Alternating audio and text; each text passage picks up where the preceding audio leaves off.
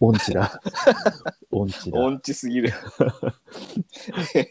えー本のそばには楽しいことがあるをモットーに、えー書店員25年の元書店員鈴木と、はい、えー出版取り次ぎ7年、出版社営業13年、現在書店と出版社の現場をつなぐ一冊取引所運営1年6ヶ月目の渡辺の2人で、書店員出版社一般の読者の方からの素朴な疑問に答えるポッドキャスト休憩室でございます。はい、はい、えー日本一書店員に聞かれてるポッドキャストあということで、本当ですか？えーだって他に聞いてるのないでしょいや、小い小泉京子さんのやつとかのが聞かれて。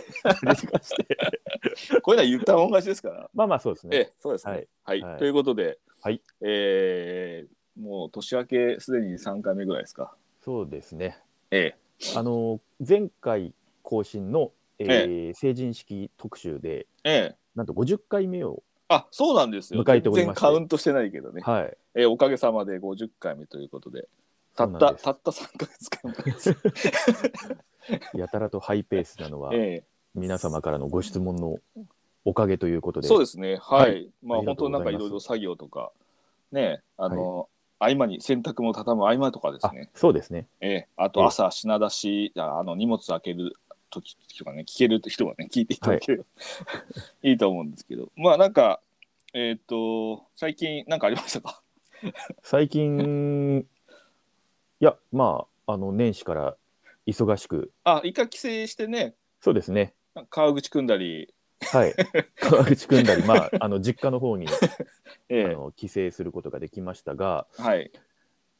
まあ、その後、オミクロン株とやらがねえ、また来たよね。また来てますよ。本当まあなんかある意味はい半分予想はしてたっていう。まあ、そうですね。うん、なのでまあまあ年末かなりみんなもう、あのやけくそでみんな飲んでたっていう ええじゃないか的なそうですね。もう、あの、できるタイミングでいろいろやっとかないと、うんうんうん。あの、またいつ移動に制限、そうね。自粛を求められたりとかね、そうまたあるからね。ありますから。うん。はい。まあまあこればっかりはね。ええ。え仕方がないことですからもう慣れましたっては慣れましたけど、えまあ、そうですね。うん、ただまあね飲食店の人がねせっかくねはい。結。構盛り上がってきたのにね。そこがやあっぱり、のほらはい。年末ほらあの浦和で、ええ。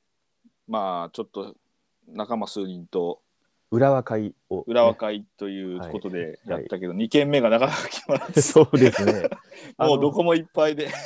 結構街、あの通りに人はあまり歩いてないんですけど、入った飲食店、ことごとく満席です。そうすごかったよね。だからもう、お店どこもいっぱいで、なかなか入れなくて、2軒目がなかなか決まらなかったという。そう、はい。でもうなんかよくわかんないなんか焼肉屋なのか、あ居酒屋なのかわかんない。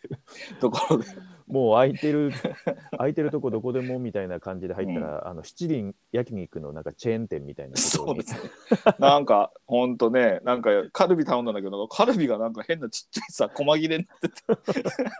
もまあありましたね、はい、えーそういうことがね。そんなこともありましたね。はい、はい。まあ、まあ今はちょっとまたねちょっと引き締める感じになりましたけど。はい、はい、ということで今回はええ。恒例のはい。月1、えー、2人の買った本をの理由を言いながらはい。言い合うという。読んだ読んだ感想ではなくてかなぜ買ったかはいはい。を語らう回ということ。で語る会ということで。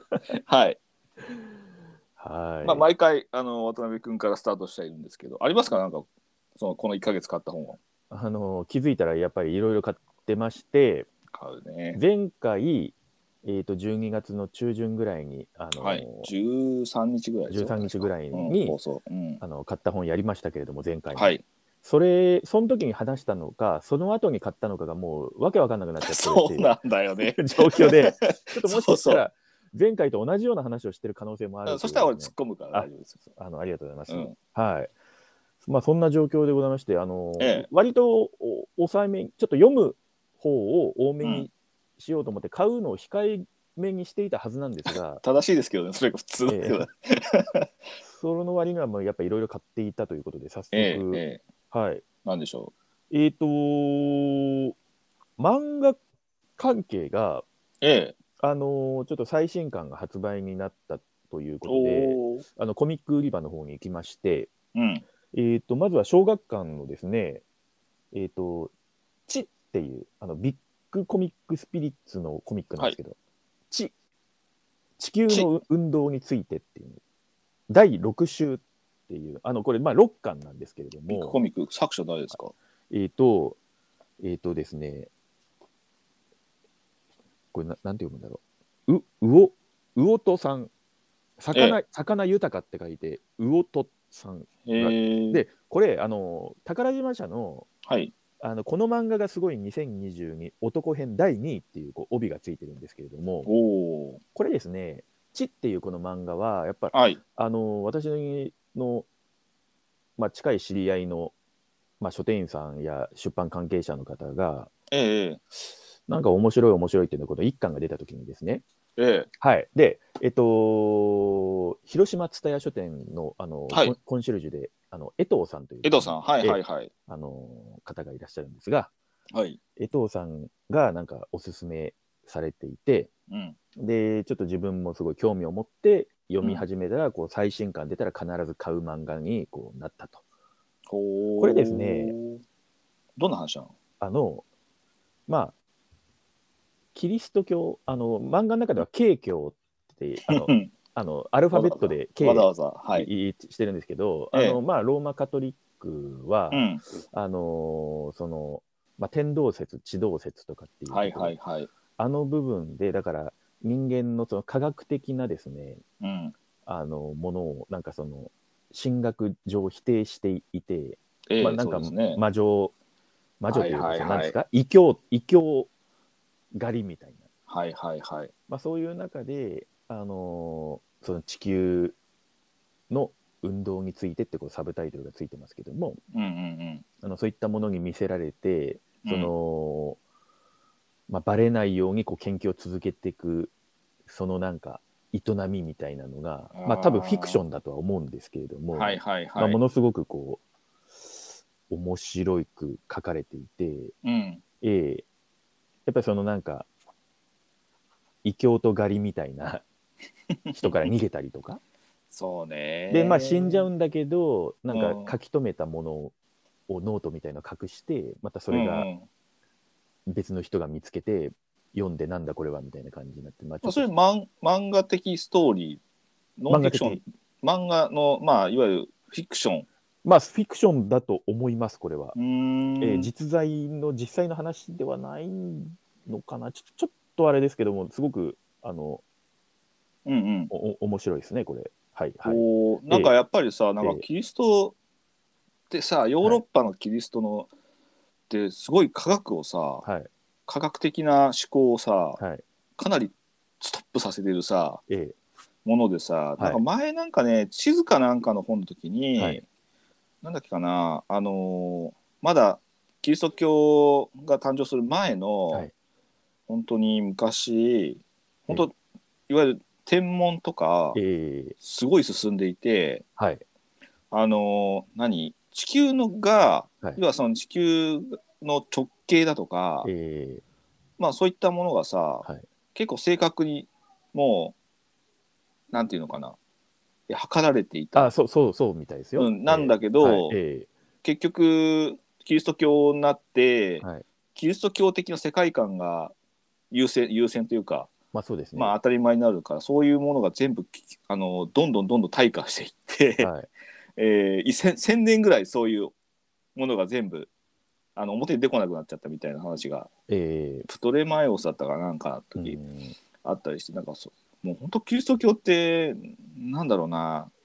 もうキリスト教的な世界観みたいなのがずっと1,000年ぐらい続いてたって、はい、まあ、今から見るとすごく科学的には暗黒の時代だよなって思ったよね。そうですね、だからあのーそうなんです。なのでこの第6週最新刊ではですねうん、ちょっとこう出版っぽいつまりなんかこうそういうえっ、とあ新しい考えっていうかそういったものを、うん、うん。あのー活版印刷によってですねええ広げようとするぐあのこう一味一味というかですねまあまあ、あの、はいなんていうんですか、その反体制側のはいはいはい。人たちの 動きとかもなんか書かれてたりとかして、ん非常にこう面白い。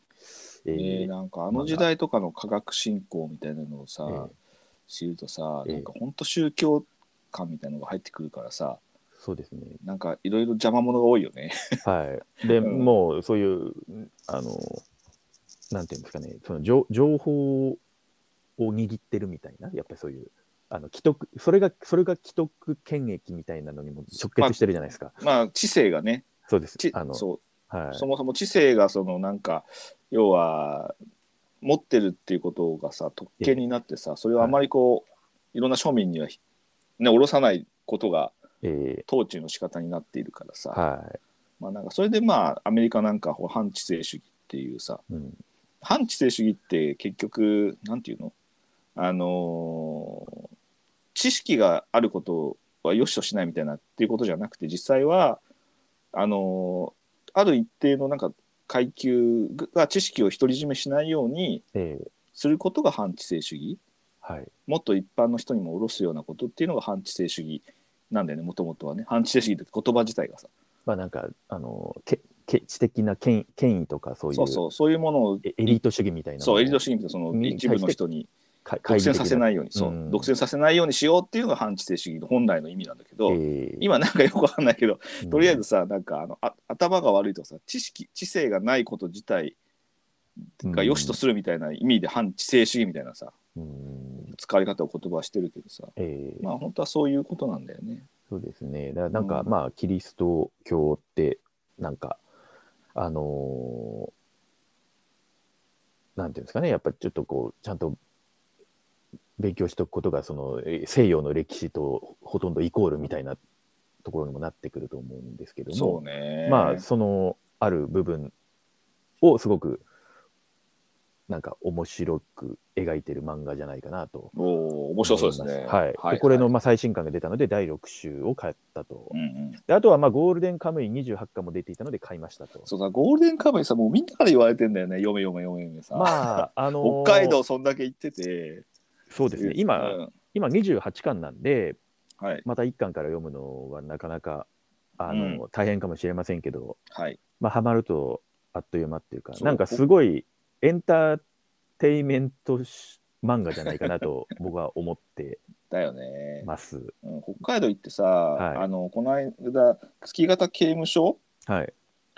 まああの刑務所と町づくりが一緒になったような場所とか行くのさ、まあ資料館行くとさもう入り口にもう、ゴールデンカムイのキャラクターの縦感があってさ。はい。でなんか牢屋抜けのシーンがあるでしょ？あの、そそう、あの、刑,、まあ、刑務所。からはい。うんええなんかそれのさ、はいあの解説とさはい。あの実際の牢屋の仕組みとかが解説されてへえゴールデンカムイこういうことやってんだと思いながら見てたけどねうん、そうですね。まあ、ゴールデンカムイは、はいはい、まあちょっとね後で機会があったら読みたいなぜひぜひ。はい。そしてですね、えまあ、そ、まあ、それでレジに行こうかと思ったら、えええなんかちょっと気になる想定の漫画を見つけてしまいまして、あの、望郷太郎っていうですね、うん。えー漫画、これが今1巻から5巻まで出てまして、ええ。えー、とこれをとりあえず1巻を買って、その日は帰ったの、版元どこですか？これ講談社ですね。講談社。へえ。あのーえーっとですね、山田義弘さんが、お。えーこれはヘウゲモノとかが、ああはいはいはいはい、はい。営業もあはい。デカスロンの人ね。はい、あ、そうです、デカスロンの方です。はいはい。の、のえーっと、が、あの、著者なんですけれども、うんうんうん。あのー、望郷太郎、なんか、あのー大寒波が襲来して、うん。えーとまあなんか一回世界がリセットされるみたいな。つまりなんかサバイバルって漫画があるじゃないですか。あの斎藤隆夫さん斎藤隆夫さん先生の。の。はいあああいう感じのまあなんかサバイバルものの漫画なのかなと思ってとりあえず一巻買ってうん。で一巻はやっぱりなんかそういうストーリーなんですよ。もうなんかあの世界が一回滅んでいるっぽいはい感じの描写、トはい。ポストアポカリプスものですね。はい、はい。で、えっと、まあ、1巻はそんな感じで、まあ、ちょっとうん。お、面白いなと思って、2巻から5巻までをとりあえず次の日すぐまた買いに行き、はいはい。で そしたら、ええ。あの人がほとんどいない世界だと思ったらなんかええ。移動してったら、なんかうん。意外とこう人がいることがだんだん分かってきて、はいはいはい。でそうするとなんか個人あすごい少ない集団で狩猟とかやってる人たちからちょっとなんか村みたいなところとか、うん、でそれとま村同士が争ったりとかしてて、あはいはいはい、はい。でさらにその先にもっと大きい国がの存在があったりみたいな感じで今5巻まで進んでるんですけど、えー、今あの貨幣の問題ですごい揉め事が起こっているみたいな状況なんですよ。ああ、そうなんだ。ですごいこの貨幣の成り立ちとかって、うんまあ私も一回興味あっていろいろ調べたことがあるんですけど、うん。要するになんか今、まあ、紙幣なんて紙とインクじゃないですかその物体的には。物質ね。的にはええうんうん何がそのあの紙とインクをこれほどまでに人を狂わせるのかみたいな。でまあそうすると金本位制とか、まあ、ああいうそうだねプラザ合意とかですね、はいはいまあ、ああいったところから遡ってまあいろいろなんとか通報とかですね、はい。まあまあ、信頼、信頼だもんね。そうですね佐渡金山石見銀山みたいな、はいスペインとか、まあ、いろんなキーワードが、まあ、僕も一まあ、出てきますね。え出てきますけど、まあ、そういう、はいあの結構その根源的な あの人間のなんか営みみたいなあのところがもう描かれてて、望郷太郎、これめちゃめちゃ面白いな。おお、はいいいですね。ええまあ、なんかお金はね、基はい本的には、ええまあ、その紙、紙切れがなぜはい、お金として尊ばれるかみたいなのは、そうです、そうです。まあ、それなりにそのバックボーンの国というええものへの信頼とか、はい、まあ、さっき言った金本位制とか、まあ、いろいろ書かれてくる面白いよね。そうなんですよ。だから、まあ、今後のあの物語の展開にもよりますけれども、はいもしか新成人これは読んどけシリーズのなにわ金融道に並び立つ？もうなんか、なんかそういうシリーズ、もう毎月新成人これを見って押し付けるっていう。そうそういう漫画にもなるかもしれないという期待がありますね。はい、おすすめですね。ですね。うんまあ、すみません、買った理由とかっていうのは、だから、なんだろう、最新刊待ってました漫画と、ああ、全然問題ないんじゃないですか。はい正しいですよね。ええちょっとなんか、絵に、あの、なんだろう、そ想定、望郷太郎が想定に惹かれたっていう 気になったっていう、はい。そんなと感じで、一旦ちょっと鈴木さんにバトンを、マジで早いな。いや、ままだあるんですよ、まだあるんですよあまだあるもう一回バトンもらおうと思ってるあんあえあず了解です。それは漫画シリーズはちょっといい漫画シリーズ。はい。はい。はい。えっ、とね、今回も結構あるんですけど、はい。まあ、一つは、えええーフィッシャーマン、イサリ人の伝説という、はい。ジョン・ランガン著の、えー新紀元社が出ている、はいまあ、海外文学ですね。文学ですか？ええなるほど。えー、とブラム・ストーカー賞長編賞受賞作、はいこの作品は何よりもまず愛する者を失った男たちの物語ですという牧真司さんの、ええー帯文があるんですけど、はいまあ、当然のことまだ読んでないのではい。理由だけ買った理由だけ、語り言う、はい。えー主人公は釣り人っていうそれだけですね。なるほど。ええあのまあ、ちょっとちらっと見たら、ええー大体海外の釣り小説釣り文学で、はい多いのが、はいまあ、あのフライフィッシングかはい。餌釣りなんですけど、ええこれ結構ルアーフィッシングらしいんですよ。うんうんうんはい。まあなんかそれ珍しいなというのと、えーまあなかなか釣り文学ってうん昔は結構あったんですけど、ええ今日本では流行らないらしいのか、あんまり出てこないんですよね。なるほど。うんううんん。なんでちょっと珍しいなと思って書きました。まだ読んでないですけど、はい。うんなんか、あれですか？もう、目的買いっていう感じで目的が、まあ釣りが、釣りがまあある程度フォーカスされた小説はとりあえず買っとけみたいな。買っておけということで、えーはい。あります。はい。はい。もう一つは、ええ。極北の動物史という、はい。えー山系文庫の、うん。えーまあ、うウィリアム・プルーイットという方の、はい。えーまあ、かだいぶ昔に書かれた本なんですけど、ええ。まあ、星野道夫さんが、はいあのー著書の中で、はい。まあ、かなり絶賛している本ということで、うん。えーまあ、アラスカとかですね、はい。えーそういった自然の中で、ええ。そういう、まあ、動物たちはい。を描写していくという、うんうんうん。えー特に手あの木木を手立ってるわけではなくてええ。そのまあまあなんていうんですか北国の動物たちをまあ滑車しているという本です。はい、これもタイトルだけで買いました。アラスカあたりの、あらそうですねまあ星野道夫さんなんでね。なるほど。うんは。はいいえーあともう一つが、えええー港の世界史という、はい。ええー講談社学術文庫の、はいえー高見源一郎さんの本なんですけど、はいこれはこう完全にこう港の生い立ち？港ですよ港って。うんうんうんはい。でまあなんか最近あの去年末にはいちょっと横浜に、まあ、東大の写真を撮りに行ったんですけど、はい。ええあの一人でですねベイサイドエリアに行ったわけです、ね。ベイサイドエリアの、はいえーもう本当に年末30日ぐらいにですね、はい。えーランチクルーズという船に。船に2時間、1時間半ぐらいこう横浜港を周遊しながらはい。中でランチを食べるというですね、えええーランチクルーズに参加し参加し。まあ皆さんこうカップルとか家族とかでワイワイやってる中僕は一人外甲板でですね、え延々と張り付いて灯台を取るだけという。ランチをランチを食べずにですね。ランチそっちのけで。ええ、ずっと外でですね潮風を浴びながらですね、はい。延々とその灯台を取ってたという、まあはい。ベイブリッジをくぐりながらなるほど。なんですけど、まあ、それそれでやっぱり横浜というところに行って、はい。まあ、ちょうど年末なんでいろいろ資料館とか横浜港近資料館とかって行けなかったんですけどねはい。休みで、もう休館してて30日だったんで、はい。ただやっぱりそのほら古い建物だとかさ、ええ。横浜税関とかもすごい荘厳なレンガ造りの建物だったりとか、うん。まあ、そういったのがあったりとかして、はい。まあちょっと港っていうのをあんまり僕は意識しなかったな東大は見てるにかかわらず、はい。なのでちょっと東大あの港のこと知りたいなと思ったらたまたまですねこれ確かはい新刊なんですよこれ、うんうんうんうん、学術文庫はあ講談社学術文庫は結構好きではい。昔から一応チェックはしてるんですけど、ええまあ今回ちょっとそういったところの経験も踏まえて、はいあなんかあちょうど僕が今知りたいことが出てるじゃんと思って、うん。俺得っていうやつですよね。なるほど。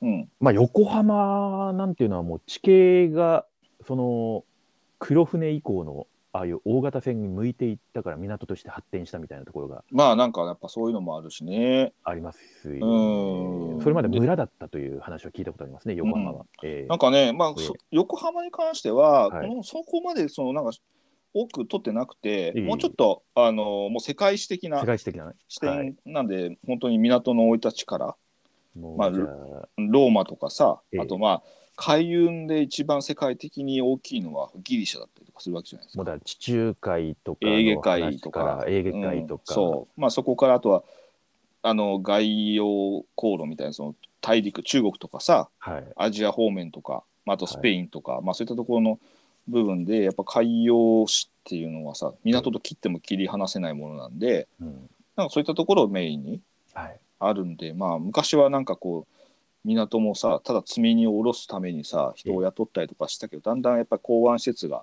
充実してくるとさそれを専業にする仕事もあったりとかして、へいうん、なんかまあその辺もすごいなと思いつつまあまあそんなに読んでないんですけどまあ、とりあえずはカ,、カット買ったということで、まあ、ちょうどタイミング的に良かったと。いいいいですね。ええはいですね。はい。はい。あともう一つは、いデカメロンプロジェクトっていう川出書房の、はい。えーまあ短編小説アンソロジーなんですけど、まあこれも海外文学なんですけど、はい。えーっと、まあマーガレット・アトウッドだとか、うんあの、次女の物語とか、はい。まあそういった方々が、まああと書いてるんですけど、えええーっとまあパンデミックから生まれた29の物語ということで、まあ要は本当にコロナ禍以後の、えー、に後に、まあ、作家たちが書いた短編集ということで、はい。えー買ったんですよ。はい。まあ、それだけなんですけど。読んでいないので、えー、川出消防いい本いつも出すなと思いながら、うんついつい手を伸ばして買ってしまいましたね。はい。はい。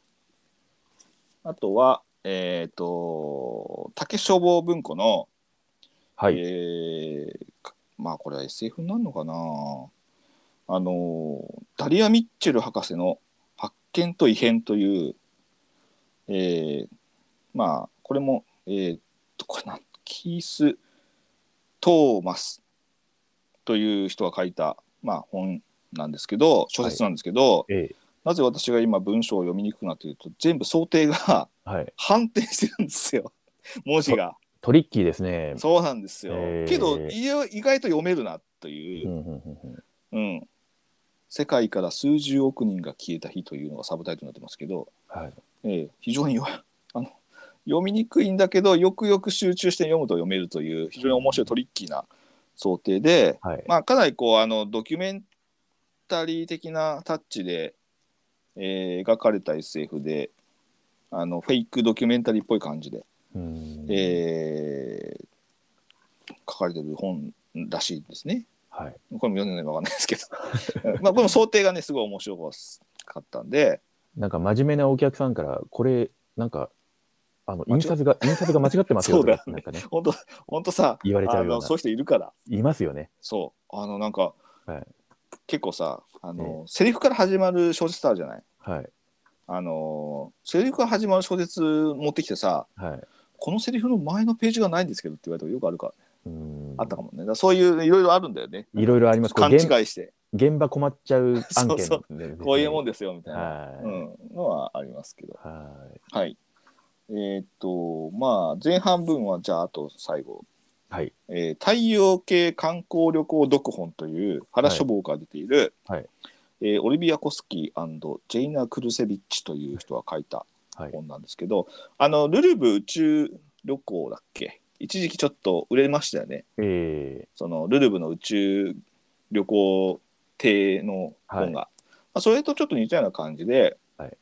まあおすすめ宇宙旅行のおすすめ旅行ガイドみたいな感じでー、はい。作られた本なんですけど、えなんかまあいろいろその惑星、はい例えばあのーこれだと海洋星とかはさーうんうんあのーなんだろう、えーいろいろこう早分かりポイントでさ直径の3.88倍とかさ、はい。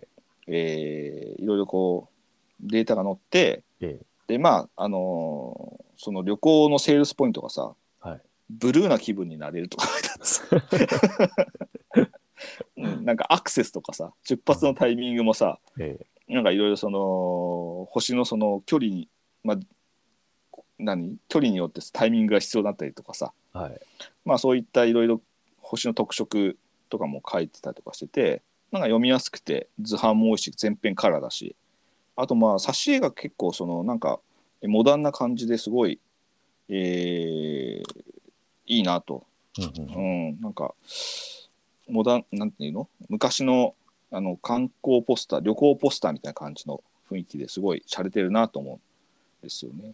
うん。えっと、はえー原書房さんでした原書房。あ。太陽系観光旅行。うん。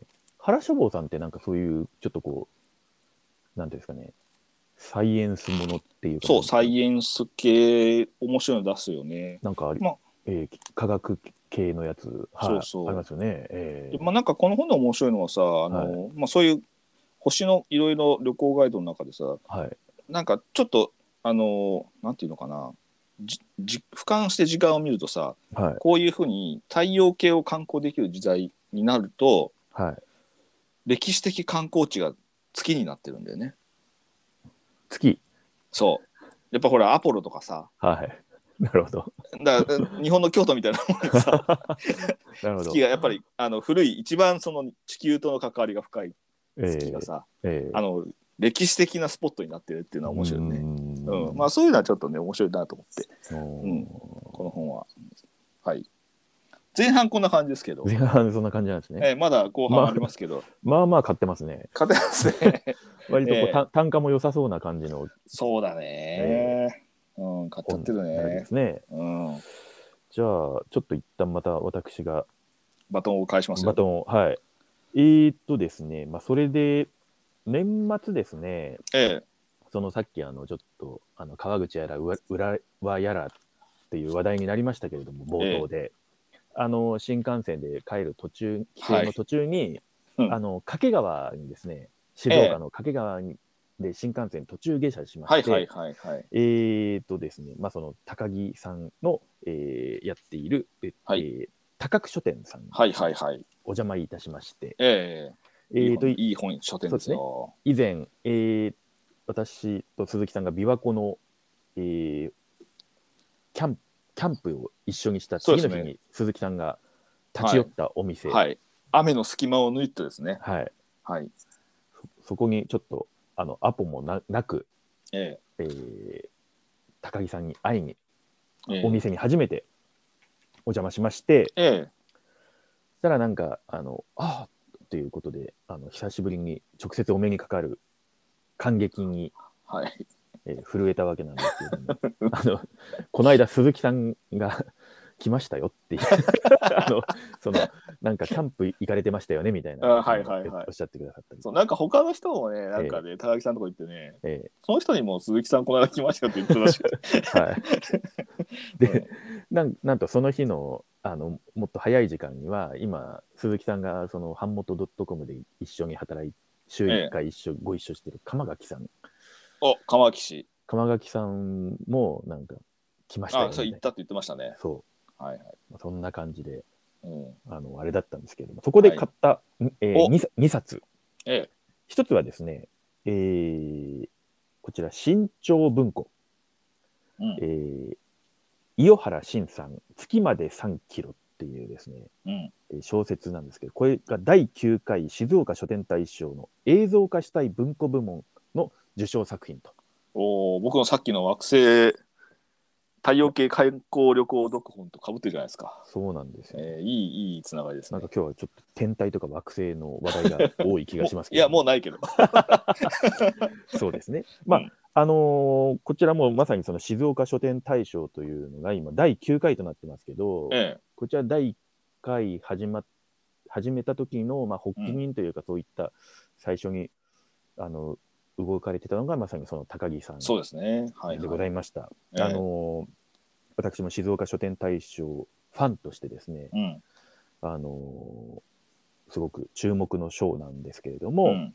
あのその受賞作とあらばあの、もう読ま読まないわわけにはいかないと、まあ、そのええ映像化したい部門で、月まで3キロ、いいいいタイトルですね。はい、これあの短編小説集の作りになってまして、うん。でこの伊予原慎さんはですね、あのーあれなんです、新田次郎文学賞受賞、この月まで3キロで、2019年、新田次郎文学賞も受賞していると。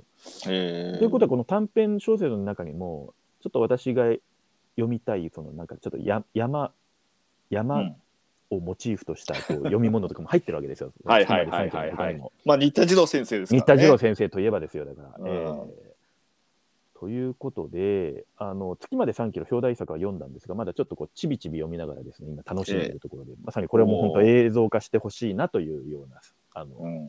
本で本当買って、買ってよかった、買うきっかけをありがとうございますみたいな。おお、まあ、ちびちび読むっていいよね。いい、心にしみるんですそうそうそうそう。ちびちび読むっていいよね。ウイスキーを舐めるようにこうですね、あの味わってはいるところです、今。わかるわかる。はい。えー、でもう一冊買いました。ええ。でこちらご当地出版社の静岡新聞社さんですね。まあじあのおー静岡新聞社のまあ出版物でございましえて、え。えー伊豆半島ジオパーク公式ガイドブック、伊豆ジオ100っていうですね、ジオパーク今すごいいろんなところにできてるよね。これがやっぱ伊豆半島といえばもう自然の塊っていうかですね、まさにあうの、んうん。昔日本列島とくっついてなかったらしいじゃないですか、そのあ、ねそうなの？で、そのうあの大陸のプレートの運動によってこうガッシャンコして、でそれでそうなんだ。なんか富士山やらなんやらあの箱根あたりやらっていううんのを僕は聞いたことあるんですけれども、僕なんかドラゴンヘッドで別れちゃったしか知らあない。逆にド。ラゴンヘッドで、うん。はいまあなんかそういうあのあのあたりだと本当に自然のなんていうんですかね、うん。うん、生々しいはいはいはい。岩の伊豆は本当行ったことないんだよあれとね。か、であの、私今結構 YouTube でその山系のゆ山関係の YouTube を見るのが好きなんですけど、え伊豆の修善寺にあの三角スタンドという夫婦でですね、え。ええー、とアウトドア用品のお店を始めた方とかもいらっしゃって、まあ、その方々が結構そうやっぱ伊豆の山とかも登られたりとかっていうので結構伊豆一回ちょっとえ本当にその自然に触れに行きたいなと思っていたところにこの本を見つけ、え。うん。まあ、大体こう旅先ではご当地ものを買えみたいなそのはいはいはいはいはい。ところにもぴったりだしうん。これがまた1400円なんですけどフルカラーでございまして、写真も美しくすごいね。で基本情報も充実アクセス情報などもこれを見ればですねこれネットで調べるより全然この本一冊あった方が、そしてコラム系も充実してましてはい。面白いなと思ったのが伊豆の効果。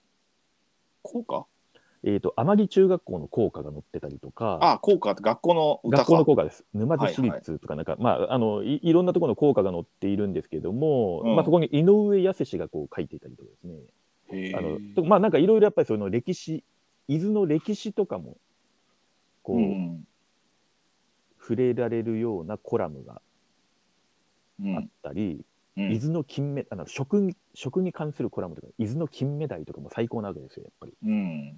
ひ干物とかいいい 伊豆も最高ですから。ね。いいね。伊豆の植物、そして私、はい歴史好きとしては伊豆の山城なんていうコラムもあったりとかして、ええ。そのジオパークそのものだけでなく、その伊豆の、なんていうんですかね、まあ、観光とかっていうよりはなん、なんて、なんかこう、伊豆のアクティビティのお供にぴったりな、うんうんうん。はい、一冊。これ、ちょっいいと、それってやっぱ地元ならではだよ。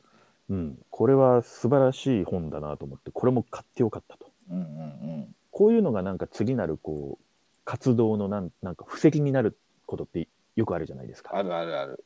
はい。いい買い物したなと我ながら。いいですね。はい。一旦掛川ではこの2冊でございました。はい。はい。またバトンを鈴木さんにお戻しいたします。はい。えーはい渡された素敵でございます。はい。えーとですね、はいあと、まあ、数冊なんですけど、ええーと、もう一つ、えーと、海外文学は結構買ってました、今回。はい。えーゴーストランドという、はい。えー幽霊のいるアメリカ史、あ、海外文学じゃないけど、ノンフィクションか一応ね。はい。えっ、と、まあ、アメリカの、いわゆる幽霊史、幽霊。うん、うん。アメリカの幽霊って、ふと考えてみると、はい。イギリスとかはさ、ええ。ゴーストストーリーってすごい盛んだよね、うんうんうん。英国、ただアメリカってそういう怪怪奇譚みたいなのよりもはい。もっとなんなんていうの？なんかかなり物理的なそのなんていうのかな？あの怖さのなんかコラはあるんだけどさこういう厳かなゴーストストーリーみたいなのがさそういえばなかったなと思って、ええ。あんまりき僕読んでないなと思ってさ、はい。うん、でまあなんかそういうそのまあいわゆるセーラムの魔女裁判だとかさ、はい。うん。まあ要はそのプロ,、えープロテスタントがまあアメリカに渡って、えーアメリカの、まあ、東海岸あたりのはい。ところで、まあ宗教的なゴーストストーリーとかさええ悪魔系なものはあるけどさ、まあ、なんか幽霊とかゴーストみたいな話はなかったなと思って、まあなんかちょっと面白そうだなと思って買いました。うんえっ、と国書観光会からええ出てま。す、えーコリン・ディッキー著、えーゴーストランド幽霊のいるアメリカ史というで。すけど、えーまあ、なかなかちょっと面白そうなんで、えー、とこれはですね、ええー、と B&B さんで買いました。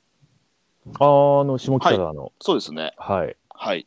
面白そうだったので。おー。買いました。はい。あとですね、はい。えっ、と、えー日常の絶景というですね、えー学芸出版社の、ああ、いいっすね。えーこれちょっと客中で頼んでいたので、はい。地元の書店に届いて買いに行って読んだんですけど、はい。まあ、あの八間、えー悟さんという、えー今千葉工業大学の教授をやっている、はい。えー八間先生、えー以前僕が千葉で仕事した時に一回大山明さんのはい「立体交差」という写真集が本の雑誌社から出たんですけど、はい。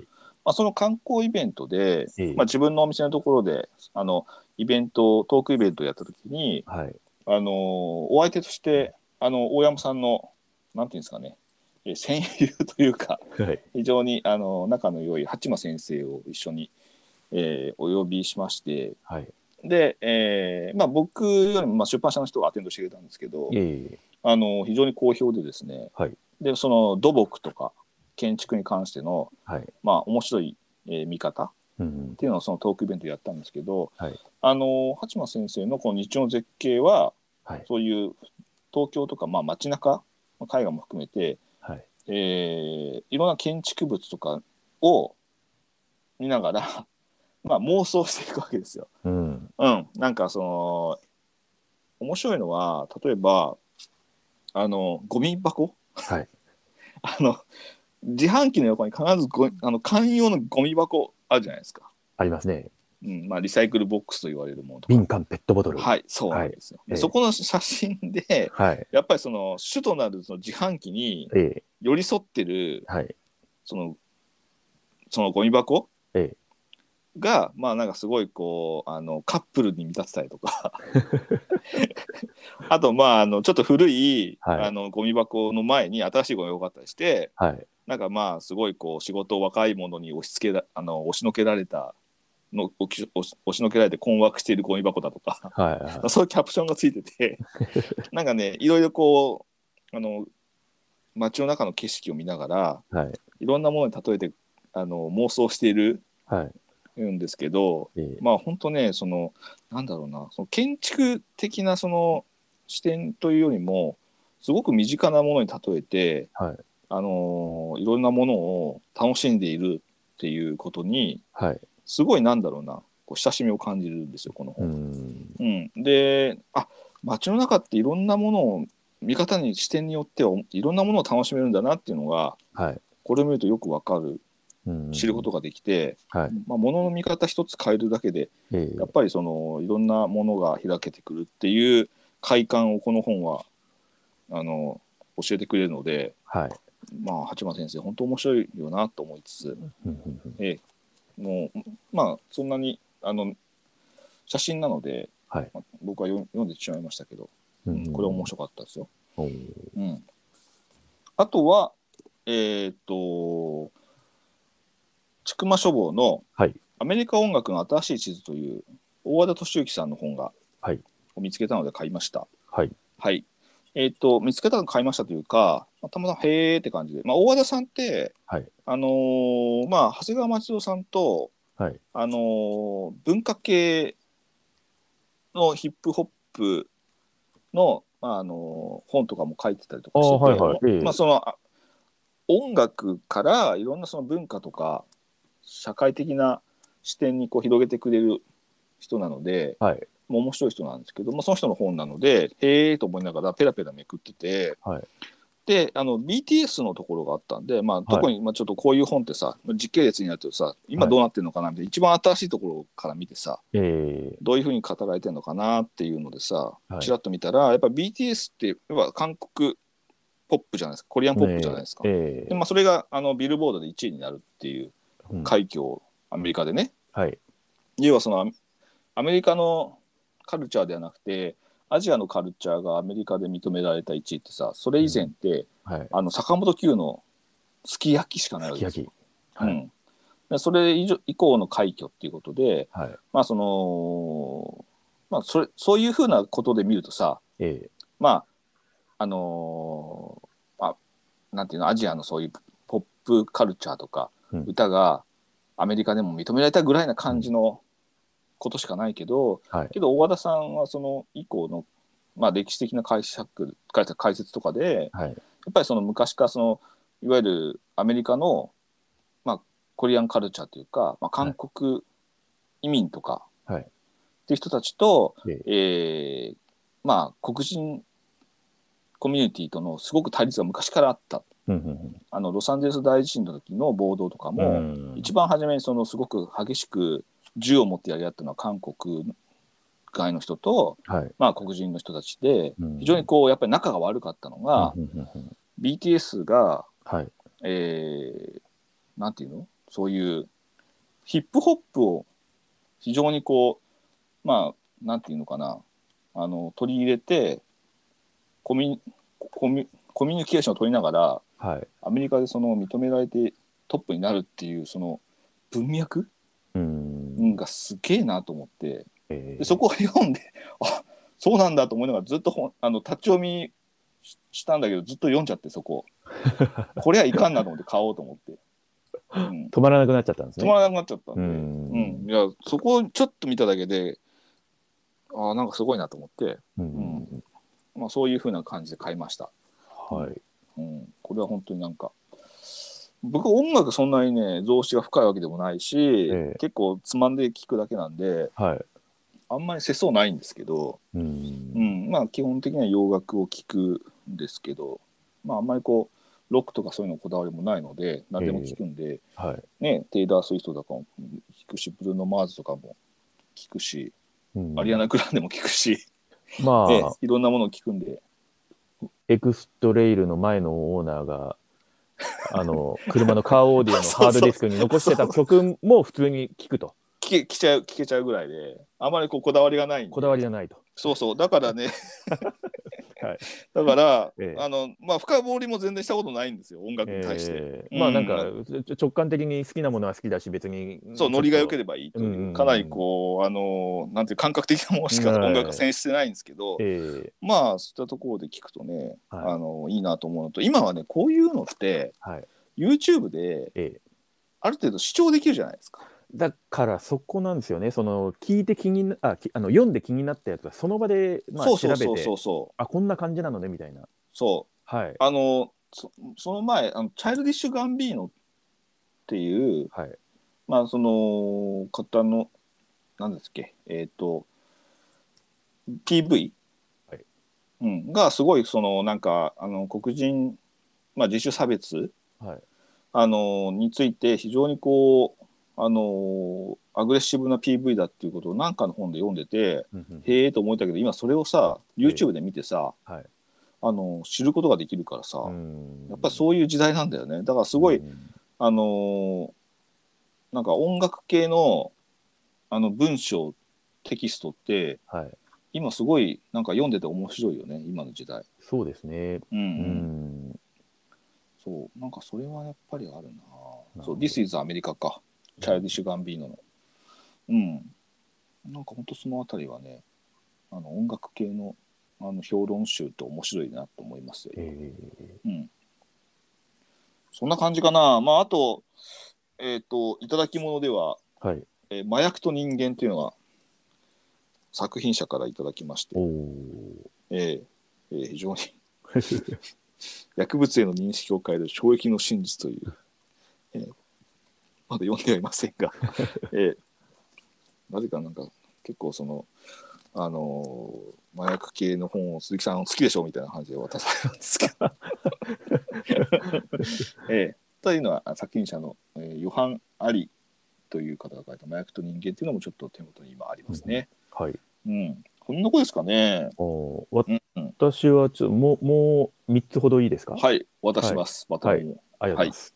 えっとですね、あのーあまり行ったことのないお店ではあったんですが、その、ええ。今、私が住んでいます京都にですね、ええ、青い書房というですね、はい、あの書店さんがございまして、ええ、まあ、70数年の歴史をこう、えー昨年末で、えー終え終えるというですね、まあ、まあ閉店するということになりまして、でその後に及んでこう、今までなんかちょっとこう自転車で通り道だったりはしたんですが、うん、あのちょっと自分が通るところの反対車線にあるという理由だけであんまり行かなかったんですけれども、そういうのあるよね。ええ。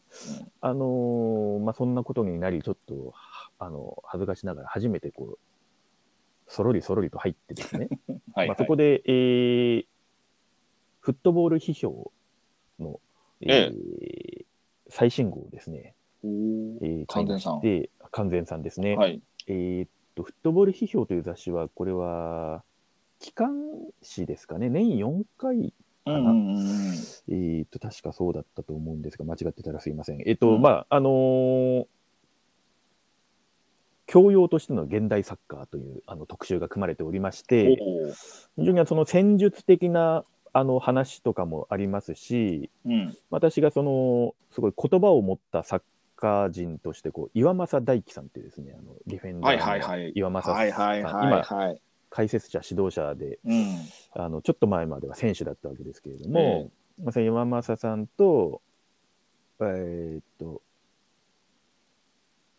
あのどなたかの対談記事とかもあったりとか、うん、うん、まあなんかいろいろ、まあ、例によって充実した内容でなんですけれども、うん。まあ、その中でこう、レッドブル帝国の野望という記事がありまして、ええ、レッドブルって今すごいそういうエクストリームスポーツとかそのサッカーの方のスポンサードの方でですね、まあ、うんうんモータースポーツとかもそうですよね、レッドブル。そうですね。あと、なんか飛行機のレースとかもやってるよね。はいすごいよね。えーすごいあのレッドブルって存在感ありますけれども、まあ、それの記事とかもちょっと白モノクロのページなんですが、あのあの組まれてまして、えで、まあ、これが実はそのし完全さんの新刊であるエクストリームフットボールっていう本のうん。おー絡みもあってのこう記事なのかもしれないんですけども、はいはいはい。なんかちょっとその本、エクストリームフットボールっていう本も含めて、うんうんうん。あのちょっとレッドブル気になるというか、確かもともとなんか、東南アジアのなんかだったはずなんですよ。うんうんうん。あのエナジードリンクとしてのこう出自としては。そうなの？アメリカじゃないの？アメリえーいや、えっ、と、今、オーストリアですよね、確か、あの本拠地としては。あ、そうなんだ。えー知らなかった。とか、あのザルツブルグに本社があるんですけど。いや、なんか、さ、もうレッドブルってさ、なんか日本とアメリアメリカというか海外では結構成分が違うって聞くんだけど。そうそう、だからなんかその成分とか、そのなんかエナジードリンクとしてのもともとのあれが、うん。どこだっけな。でもなんか、あちょっとモンスターエナジーとか、なんかいかにもアメリカ、あるね、アメリカっぽいね。ありますけどうんうんうん。レッドブルってなんかちょっとまた違う雰囲気だったりしますが、ちょっとそういうのとかも含めて、すごいね、レッドブル。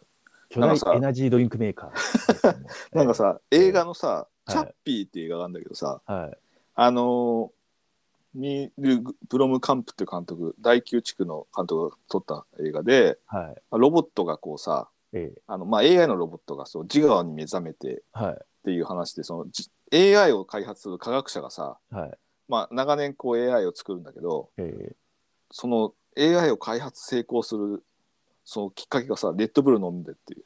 え、うん、レッドブル飲み飲みまくって開発したっていうシーンがあるけどさ、レッドブルすげえなと思ったけど、もうなんか旅の途中、うんドライブ中とか結構レッドブル飲みますけどね。そうそうそう、なんかうん、どうなんですか、シャキッとするよね。うん、危ないな。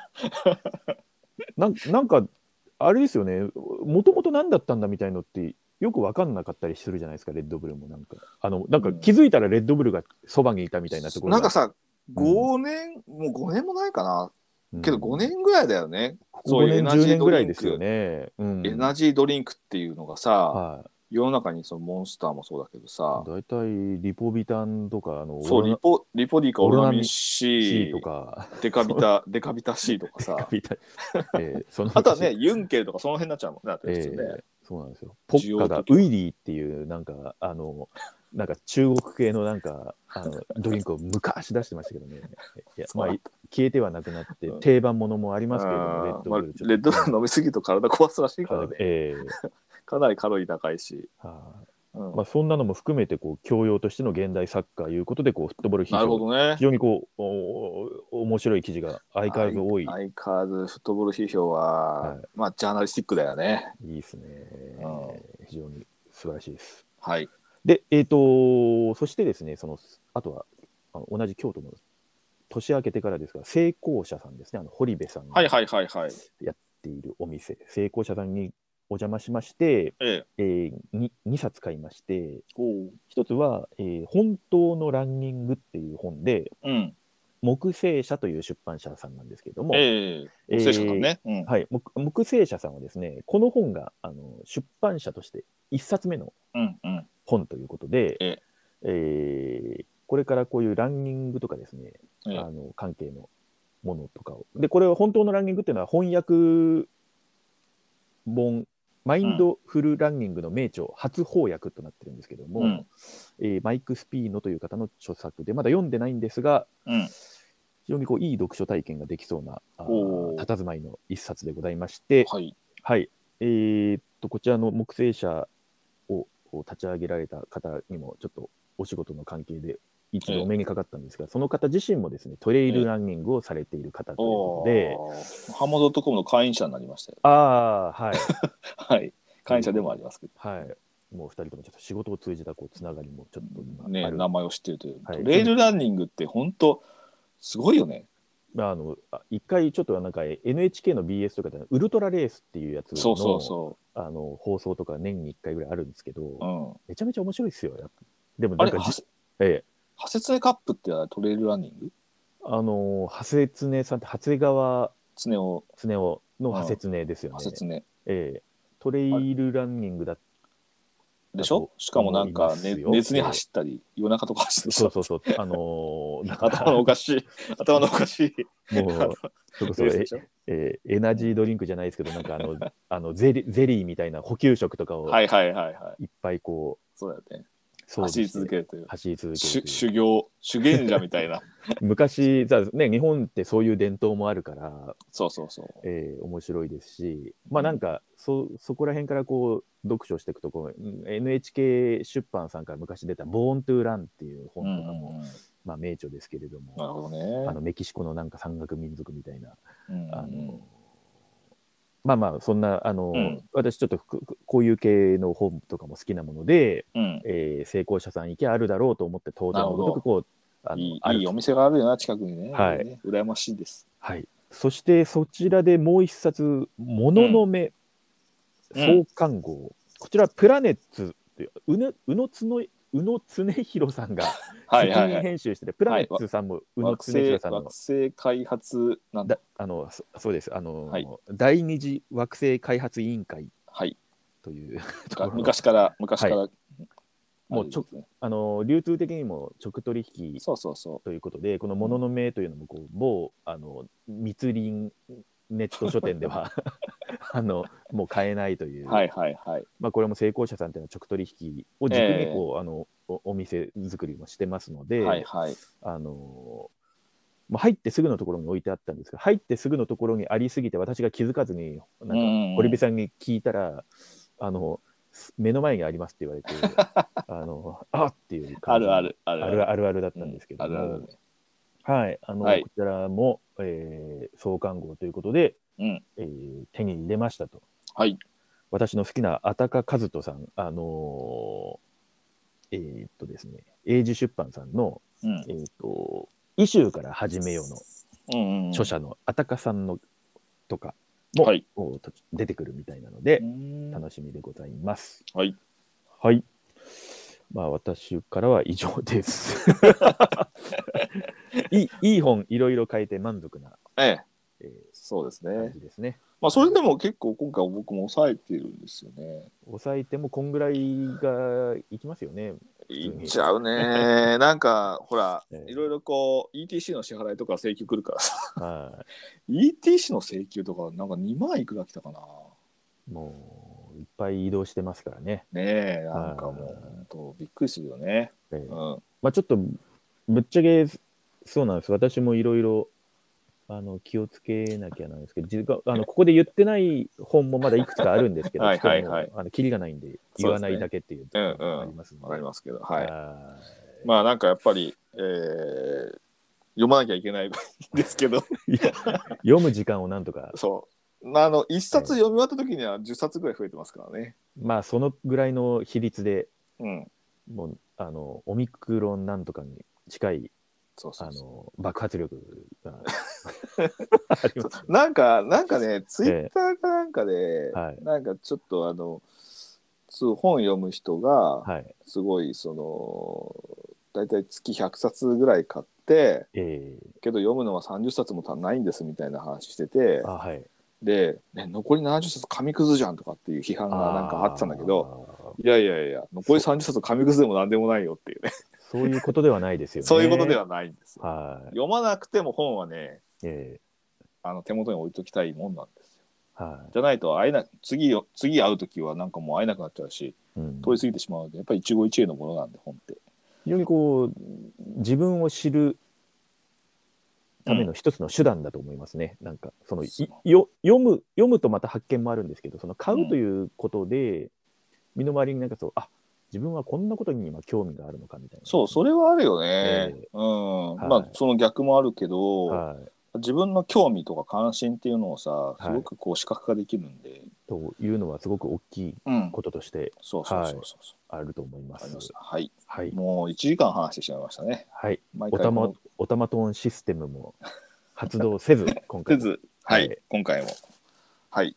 ということで、はい。えー買った本のえー回でございましたので、はい。また、じゃあ1か月後お会いしましょう。はい。また1か月後。はい。楽しみに。はい。はい。で、